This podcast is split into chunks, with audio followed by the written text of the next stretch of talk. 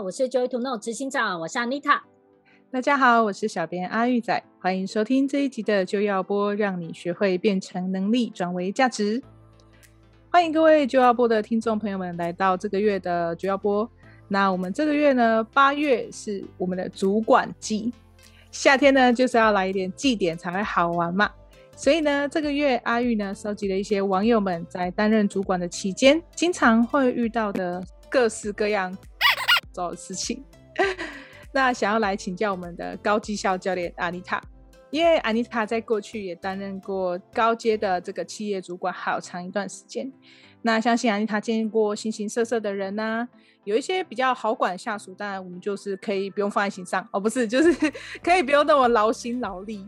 但是有一些难搞的，就是或是他很觉得自己很聪明，但其实常做一些奇怪的事情，或者是他很駑钝啊，要教很很久他才听得懂这种下属。其实安妮塔都有处理过嘛，那像今天呢、就是希望透过这样的分享，可以帮助到我们这些网友呢，在回归他的职场的时候呢，可以在管理下属的方面更得心应手。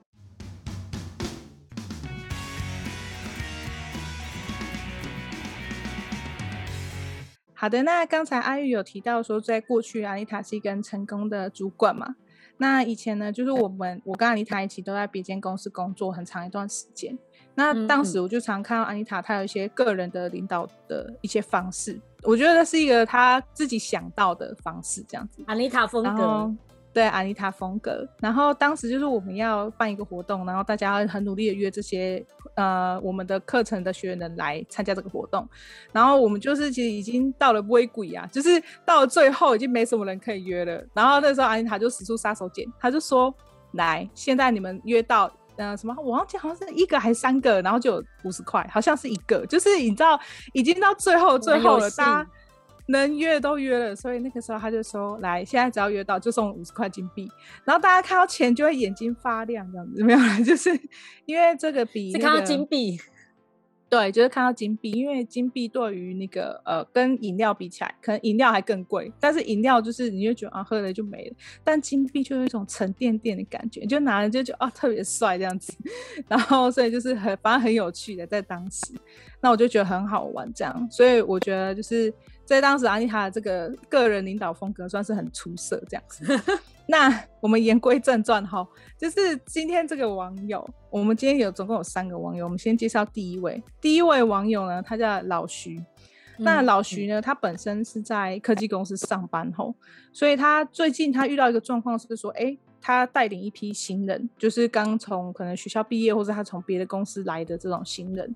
那他们的年纪大概都是二十多岁这样子。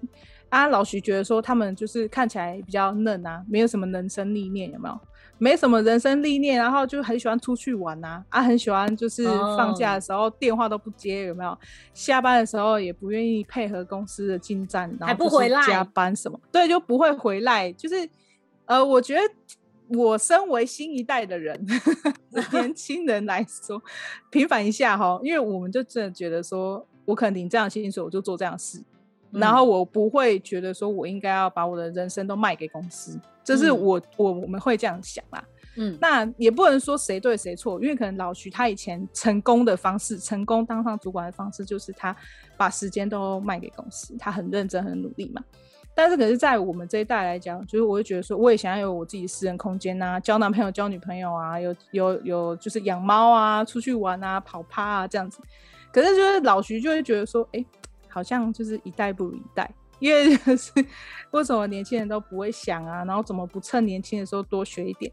你这样子以后老了就不会有市场竞争力。其实好像也有点道理啦，吼。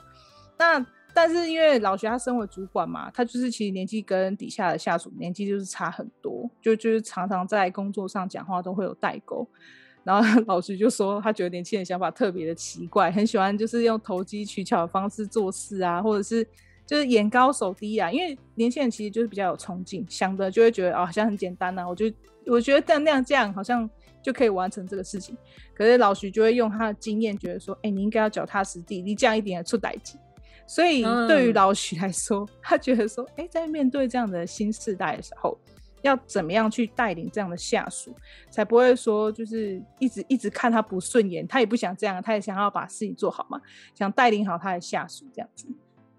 完全了解。你刚刚分享的这个网友老徐遇到的状况，我一整个听到就像是爸妈在看自己孩子的不顺眼的感觉。欸、真的，他完全的小孩的那动这个啊，有没有几百会啊呢？对，就是没敢买嘞。对，就是 对啊，其实很有趣哦。我觉得呃，就是因为不同世代有不同成长背景嘛，那可能在老徐的这个世代过程当中，其实没有很多东西可以分散他的注意力。欸、他的人生就是把工作做好就好了。以前也没什么网络啊，也没什么脸书，也没什么 YouTube 啊，他最多就看看电视啊，电视只有三台四台，对吧？哎、欸，对，而且晚上十二点还没有电视。以前我们前几天才讨论那个 Wiki，你知道吗？对，晚上十二点就不可以看电视喽。对，所以你看很有趣啊。所以那可是现在世代的成长背景，尤其你看这两年，你看孩子们连小学都都要知道怎么用电脑哎。然后我还在那个网络上面有看到那个小朋友怎么学呃学颜色、学搭配、学写字。现在都用平板就可以学了，你知道吗？对，所以就是这种这种是成长背景的天先天不同，所以后天怎么可能一样？所以这养出来 养出来的人的思维就会特别的不一样。那你刚刚讲到一个很有趣的点，就是老徐啊，他会觉得孩子呃，就不是孩子们，他会觉得的确是孩子们吧。年轻世代们不会想，然后呃，就是不现在趁年轻多学一点会没有市场竞争力。可能我觉得年轻下属并不是没有在思考自己的未来，只是他的出发点的角度会不同。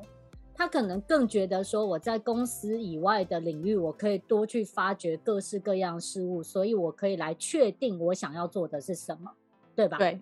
从他的角度来看，可能从年轻人的角度来讲，就是我不是不学，我只是有很多选项可以选，你知道吗？这是一个很有趣的点哦。以前可能是单向的，我们就是只有一条路通到底，在这边选。可是年轻世代可能觉得我有很多元的管道，我可以看，我可以比较看看之后，看我想要的是什么。对，所以呢，身为主管老徐他。如果希望把这个团队带起来有向心力的话，他第一个来讲，他要去认可这个不同。因为如果啊，嗯、用自己的经验会觉得说啊，就是应该要怎样啊，那其实吼，这我常常在分享资料的时候都会讲，这是主管在管理上面遇到的第一个坑。他用自己的经验觉得对方应该要怎样的时候，接下来你一定会遇到他就是不应该怎样，他就是不要这样，有没有？就是我觉得这个还不一定是在年轻时代，呃，不只是年轻时代会遇到，就是他在各个年龄层、各个状况都会遇到。啊，你不是应该要怎样吗？啊，你不是应该要自己会想吗？啊，你自己东西没做完，你不知道要加班吗？这种东西就没有人要鸟你，你知道吗？对对，对没错，对，所以他是第一个坑。如果我们陷入这个坑的时候，你就会发现人他就越要跟你对着干，一定不听你的，这是第一个。对。那还有一个，就年轻时代的确会有更多的创意。我觉得要带领他们的方式，我们要融入他们，跟着他玩，用老徐可以玩的角度。老徐好辛苦哦。对，主管就这样嘛。你真的有的时候你就遇到百般各式各样状况，只能拍拍自己的胸口就，就嗯，我做的很棒，继续往前走。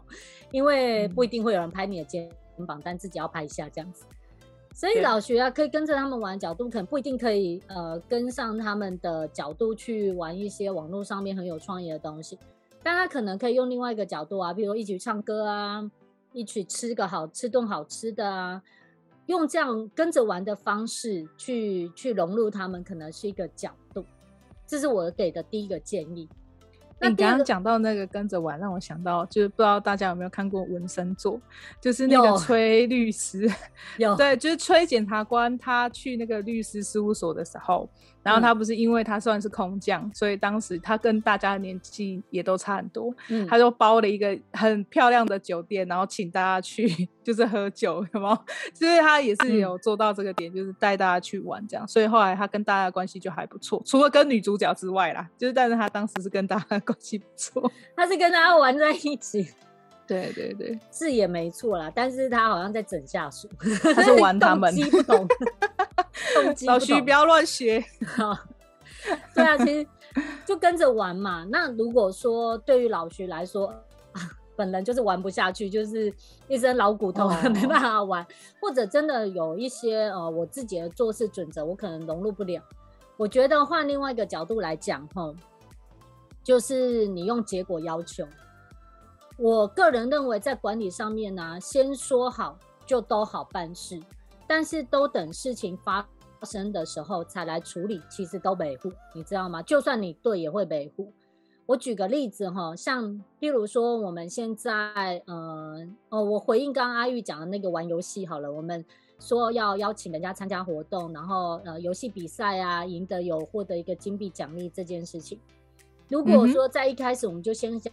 讲好游戏规则，每个人负责的扣答数是什么？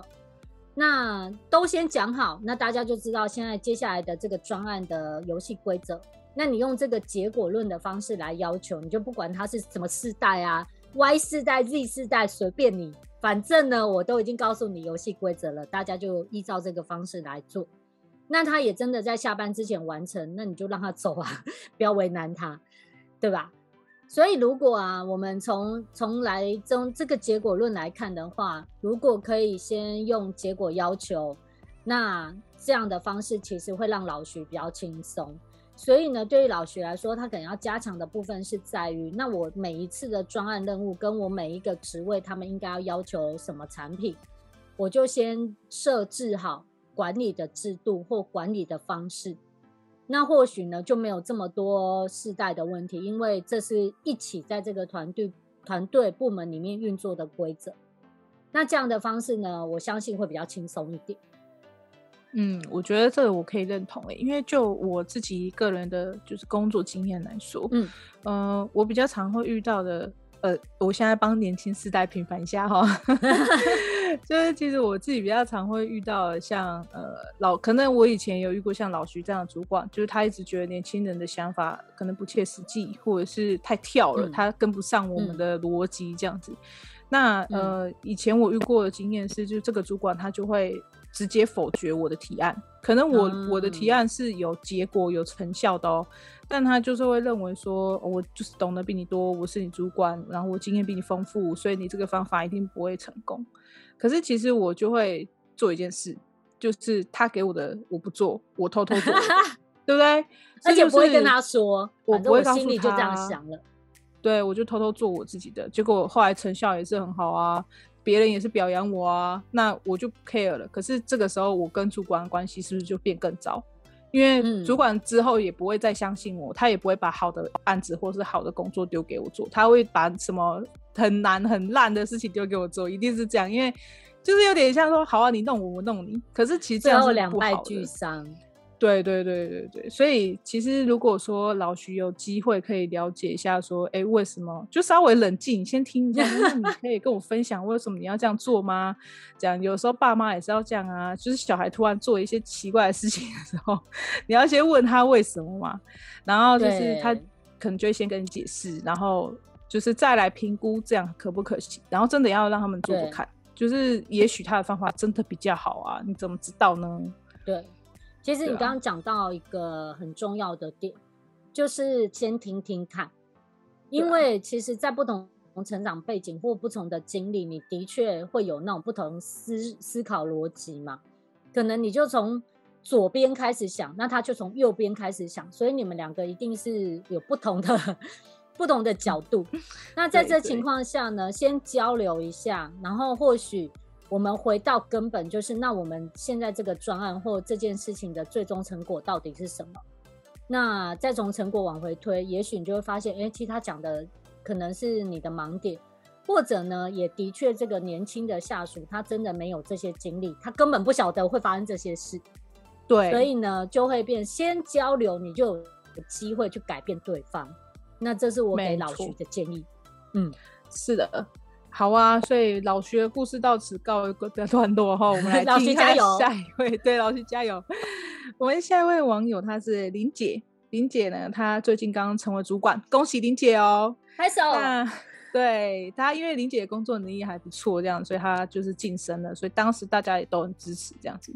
可是林姐现在遇到一个状况是说，因为她其实在公司工作一段时间，有有两个老屁股。就是没有升迁上去成为主管，oh. 那这两个老屁股就是占着坑又不工作这样子，所以就是他们常常凹年轻的下属，或者是哎、欸、以前林姐也常被他们凹，就是说哎、欸、你现在就是应该要去帮我做这个做那个，哎、欸、这个可不可以帮我印一下，那个可不可以帮我打字一下，这样、oh. 就像这种状况这样。那现在林姐已经当主管了，她就想说好，我现在要来整顿这个风气这样子。我觉得林姐这个想法很好哎、欸，如果是我，我也会想这样子做。嗯对啊，他就是站在那里又公正，对，要公平公正。可是，就是他找了这两个人来去，就是办公室里面谈的时候，这两个人就态度就会觉得说啊，你就是靠你的美色啊，然后你的办公室就是你一个女的，所以你就唱秋啊，就是就是讲话不好听，然后也让林姐觉得说啊，你们怎么这样没有能力，还就是仗着自己老这样子，然后 就觉得很不开心这样子，仗着自己老，但是林姐又没有权利让他们走。现在就是尴尬啦，有没有尴尬了？林姐没办法说，哎、欸，你们就给我包袱款款的走，就没那么大的官威啦。所以她该怎么样，就是帮助这个办公室的气氛可以再好一点，嗯、或是有没有什么样的方式可以让这两个老人不要这样子一直兴风作浪，这样子一直嚣张下去？对啊，对啊，好有趣哎！我觉得林姐。对，林姐会想要平反很容易，就是你知道你在各个学校啊，像你刚刚你以前常会分享你在军队怎样，不是都有那种学长姐、哦、呃学学长学弟制有没有？哦，我刚刚他讲到林姐给我这故事的时候，为什么我特别挑出来跟大家分享？就是因为哦，阿玉这心有戚戚焉呢，真的哦。那阿玉不知道变成学长学姐的时候有没有欺负学弟学妹这样？其实早期的时候有，后来恢复理性的时候就嗯这样不好，所以后来我们走了嘛。哦，是，对，其实有一种就是啊，你你知道这很好玩，你把我们所有在就要播过去发生过的故事，你拼凑起来就会很好笑，就是。一种是那种终于轮到我了，我也要让你们尝尝我以前尝过的苦头，就回到刚刚那个老徐有没有？就你都不知道我们以前多辛苦，我们都要加班有没有？现在就想要叫年轻世代加班。那现在回到玲姐这里的时候就，就哦，我好不容易熬出头，我就觉得说你们这些老人给我下台有没有？真的很有趣，不是你真的听起来，你就会发现哇，真是各式各样角度都有，很有趣。那身为呢教练的我呢，我想给林姐一个建议。好，其实呢，一个部门的风气呀跟文化，它都是需要逐渐、逐渐的养成，它不会一触即成，它不会突然之间改变。那一个新上任的主管，他如果大刀阔斧的改变的话，其实他会陷自己为于危险之之地，这样子。哎、欸，对，好像是这样。对，因为他突然间，他对他的确有发现、观察到很多的陋习，或者是很多的问题，他想要改善。然后他好不容易拿到权力，他如果突然之间大刀拿出来砍的时候，其实我必须说，对林姐很不利。不是说他错，而是对他很不利。那因为一个团队的文化跟风气都，还有就是我们大家做事的习惯跟方式都要逐渐养成。就算林姐看到她想要改善的东西是非常正确的，但我们也是要去理解到一个点，你要渐渐的改变，而不是突然之间黑与白就这样一夕之间翻面这样子，这样很危险。对。对那也有可能它会造成的动荡是，那这两个 这两个资深的人士可能就会在这里更作乱，有没有？就我跟你对着干，哦、对吧？真的真的激起民怨。对，然后呢，因为其他的同事他们也还没搞清楚风向，他不知道偏向谁的时候，搞不好都去支撑支支持那个资深的，那你就更哑口无言，对吧？对。那所以呢，好的多的方式呢，先去了解整个这个状况、文化风气，从微小简单的先开始，因为你逐渐的建立这些微小简单可以改变的，呃，可能是基础面的整治，有没有？那你渐渐的累积，就是你自己对其他人的，呃，你的 credibility，就是你能够让别人信赖的程度。那渐渐的呢，别人就会知道哦，林姐你做的很不错哦。那我要支持的是林姐，而不是资深的同仁，对吧？这时候你才有那个底气可以去做更大程度的改变。例如说，可能真的去跟人事单位呃要求这两个资深同仁的呃请调，或者是整顿他们。对对对对，所以从基础面来说，你从简单可行的部分来做微调，然后渐渐的呢，你就可以导入更多的改变。那甚至于呢，到了一个合适成熟的阶段，你可以去整治的，就是基础的那些管理制度。像我在那个高效管理能力，就是我在下个月会讲的这个直播课程里面呢，其实就有去提到，你要怎么样去建立一个完整的绩效考核制度，而且是依据公正的情况来看。那你哦管把这个制度导导进去之后呢，你就没有各式各样的背景问题。因为这是一个大家认同的制度，那你管理起来就会简单许多。这是我给玲姐的建议。哎、欸，我觉得还有一个我突然想到的，就是在你没办法去直接说让这个员工走的时候，其实应该要收集一些证据，哎，就是他如何凹下属，或是他怎么 偷懒的这些证据。因为有的时候你去跟人事部门，或是你去跟老板提的时候。你没有证据啊，有没有？然后他、嗯、他又那些那那些资深的员工，他也可以讲说是底下的人愿意做的啊。的确啊，他叫你做，然后你说好了，你也做了，那你现在说他凹你，嗯、那不是很奇怪吗？你可以不同意啊，你可以不做啊，可是底下的人又做了，那这个时候是身为主管的林姐，她就会面临一个很尴尬的状况是。阿郎都没有说不行，你你干嘛要就是帮他讲话？这就是玲姐为难的地方了，嗯、对不对？对。但如果他可以稍微鼓励他的下属说：“哎，如果你们认认为这个工作不是你的范围，你可以不要接受，没关系，我都会挺你。”那那员工就会说：“好，那我有勇气去面对这两个恶霸嘛。”可是有的时候是 主管，可能我我不知道主管会不会挺我啊？要是我出事了，被讨厌了，我被排挤了，主管会不会帮我？有时候会这样想啊。的确是啊。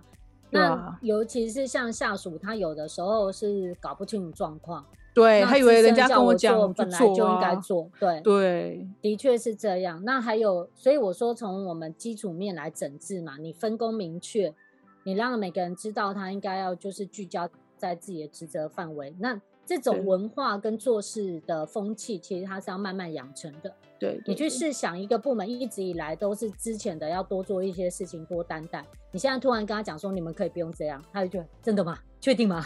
有吗？我可以喝咖啡了吗？很多不确定感，对吧？那甚至于还有一个角度是，可能玲姐要去观察的，因为可能玲姐觉得自己以前被欺负，所以她现在想要改善。可是搞不好这两个很资深的同仁，他有他的价值啊，他搞不好就是解决了上面那个老徐没有办法解决的问题，有没有？就是他可以叫下属动起来，哎，有道理耶，对不对？他就有本事让他们做事啊，啊，这是我开玩笑的啦。就是，但如果说他们他们可以在这个公司屹立这么久。不倒，他们也没有要走，然后公司也去包容他们，所以可能也去看看是不是有他们其他的特质。我举个例子，也许有其他更值钱的，就真的叫不动，然后他们两个就是可以有官威，你给我做就对了，然后就会乖乖听话，你知道吗？我跟你分享一个，哦、对，真的，我跟你分享一个突然想起来很有趣的故事。以前我们在培训一个下属要去练习做销售的时候。那就觉得哦，我们就很人性化，要很多的梯度，有没有？就跟他说哦，你再练习一下，你再练习一下，你再练习一下。然后突然有一天呢，就是呃，就是他应该要去接待客人的时候呢，我们想说呃，先不要派他。结果中间有一个主管，就是我跟那个最基层的中间有一个资深啊，也不能说主管，那个资深的他就跳出来说是要练习到什么时候？出去直接做了就会学会了。他说就你上。我在旁边看，因为我觉得无伤大雅，所以我也没有说啊，你不要欺负他什么，没有，我就说好啊，那就练习看看。只是他要出去接待之前，我还有把他叫来说，哎、欸，那你知道你要怎么做吗？步骤流程你都知道吗？他说应该可以，只是我很紧张。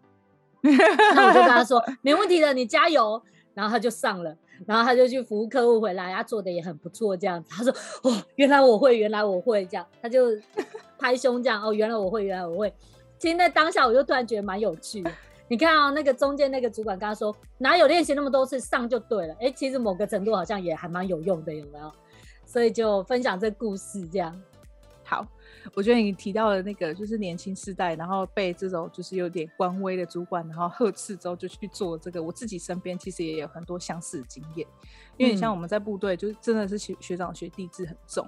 然后我们就会呃，有一些学长他就会觉得说，你反正你是学弟嘛，我就叫你做你就去做，然后学弟就会好乖乖的去做去做。可是有的时候可能是干部在叫的时候，下面的学弟因为他搞不清楚状况，所以他就不敢行动。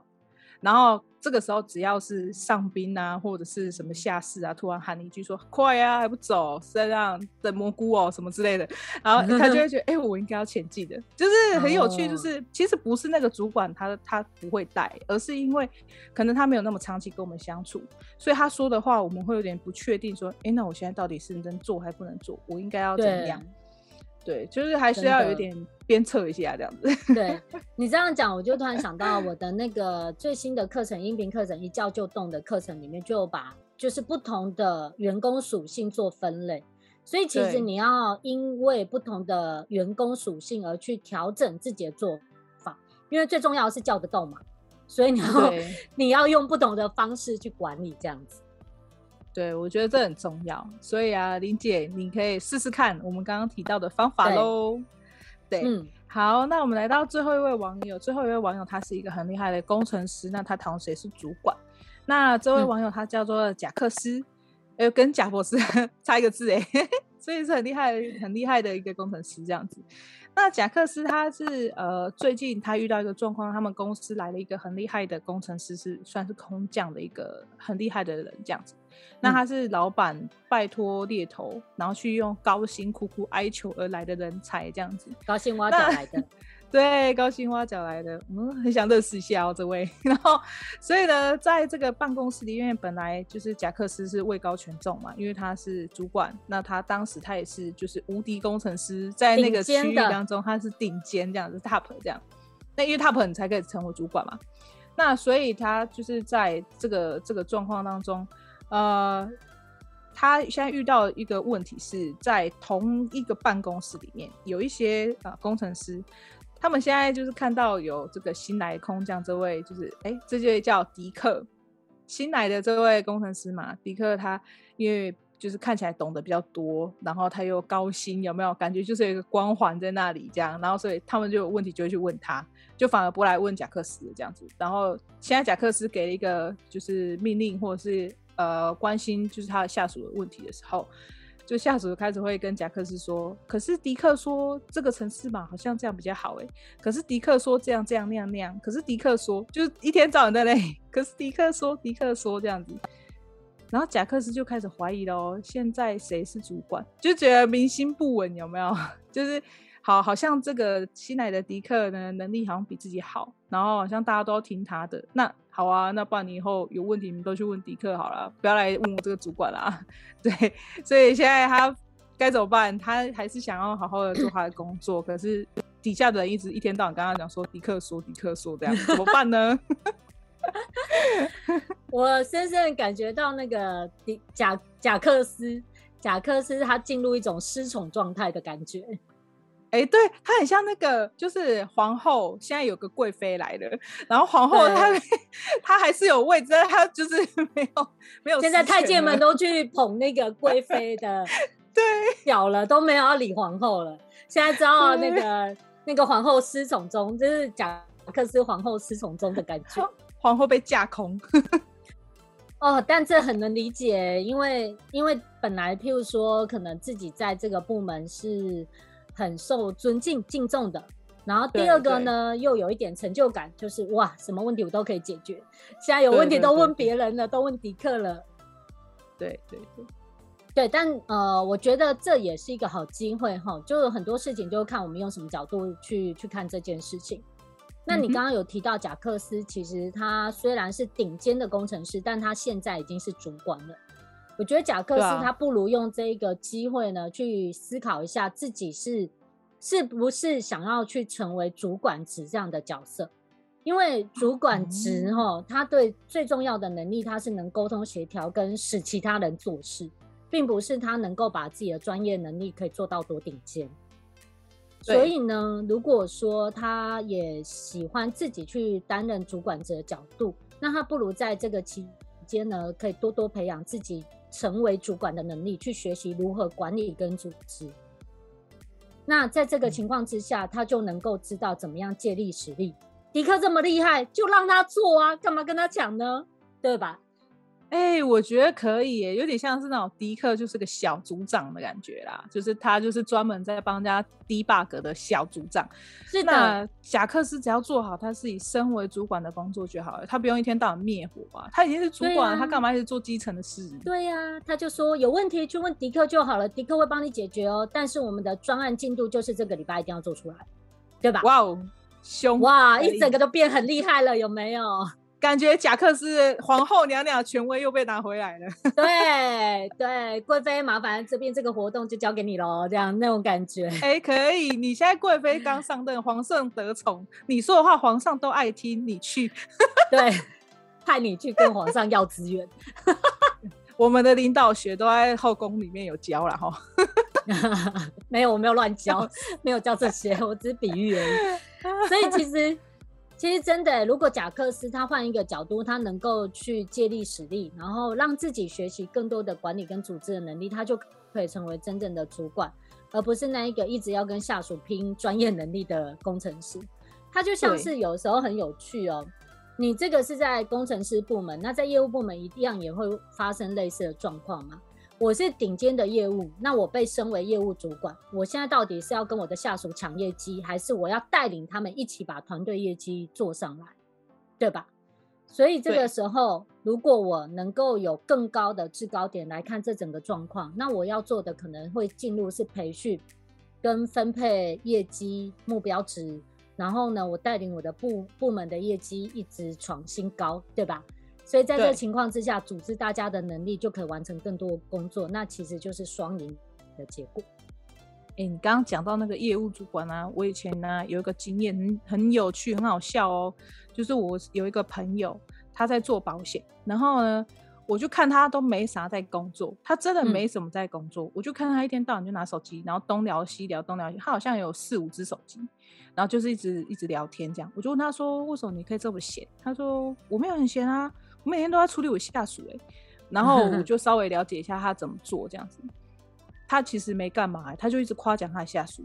哦，你这样很好，你这样做的很对。嗯，如果你有遇到这个问题，你就去问那个谁谁谁这样。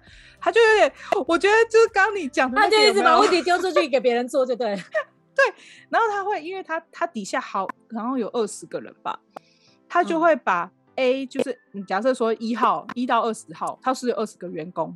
他就会把一号的问题拿去叫他去问三号，三号遇到问题，他就要去问五号，五号的问题，他说：“哎、二号在这个能力很强，你可以去问他。”然后现在呢，七八九呢来跟他讲说：“哦，十强他的业绩。”他就说：“那我们来来聊一下，到底发生什么事？”他就是，我觉得他在这个沟通协调能力上面超强，可是他自己可能没有。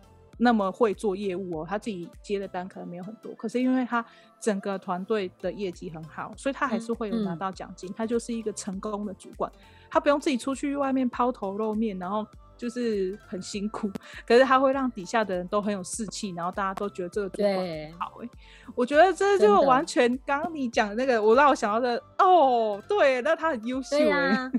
所以你看，如果你是一个优秀主管，你最重要的目标是让你这个团队有向心力，而且是高绩效的。所以呢，是谁做对，谁做好，没有那么重要。但重点是你能带领这一个团队，可以产生出的最终效果是好的，那你就是一个好主管，对吧？对。所以对于贾克斯来说，他可以重新去看看说，诶，他跟迪克的。划分，譬如说，甚至于他可以把自己手上很艰难的案子，就迪克靠你了，然后就把他指派这这个城市撰写，然后就请迪克去解决，然后他自己就在后面就去看他自己的呃更多的规划，或者是部门有没有更其他其他的任务可以是加速完成。那这样老板就会看到他表现的超好，他把这部门带超好，他就可能再晋升为更高的主管，不是吗？哎、欸，有道理哎、欸，所以我觉得哎，贾、欸、克斯可以把这招学起来。那你可以先跟迪克当朋友，然后以后你们就可以变成是合作无间的好伙伴。对，没错。所以其实我觉得今天呢，阿玉仔收集的三个故事都非常典型。我觉得一定是很多 很多主管里心里的痛，又不知道问谁。因为我是个主管，我怎么好意思去说我有遇到什么什么什么困难，很难说。对，但其实这些状况都是可以解决的。像我在下个月要讲的这个教练式领导卓越管理系列的高效管理能力。里面其实就教你很多方法，你要怎么样去管理跟组织，所以你可以带好一个团队。那让你呢，借由建立一些管理的模式，或用正确的方式去带领他们，你就可以跳脱出这种各式各样奇葩下属的问题。哎、欸，我觉得很有道理耶。有时候真的在就是工作或职场当中，毕竟一样米养百样人嘛，你怎么会知道你今天招来的下属到底是好咖还是恶咖？有没有？还是 白咖？所以，对，那你想要把这些各式各样的咖呢，都能够处理好，变成自己就是哎，可以贴心的下属啊，很有能力的人这样子。我觉得真的要来上一下高效管理能力这堂课，因为呢，这个课程呢，可以有清楚的架构，让一个主管知道说我应该要怎么样按部就班，然后去了解下属的状况，然后真的对症下药这样子。所以呢，这个课程的链接我会放在广播的下方。那我们今天的广播就到这边。喜欢我们的节目，请记得按赞、留言以及分享。那我们下期见喽，拜拜。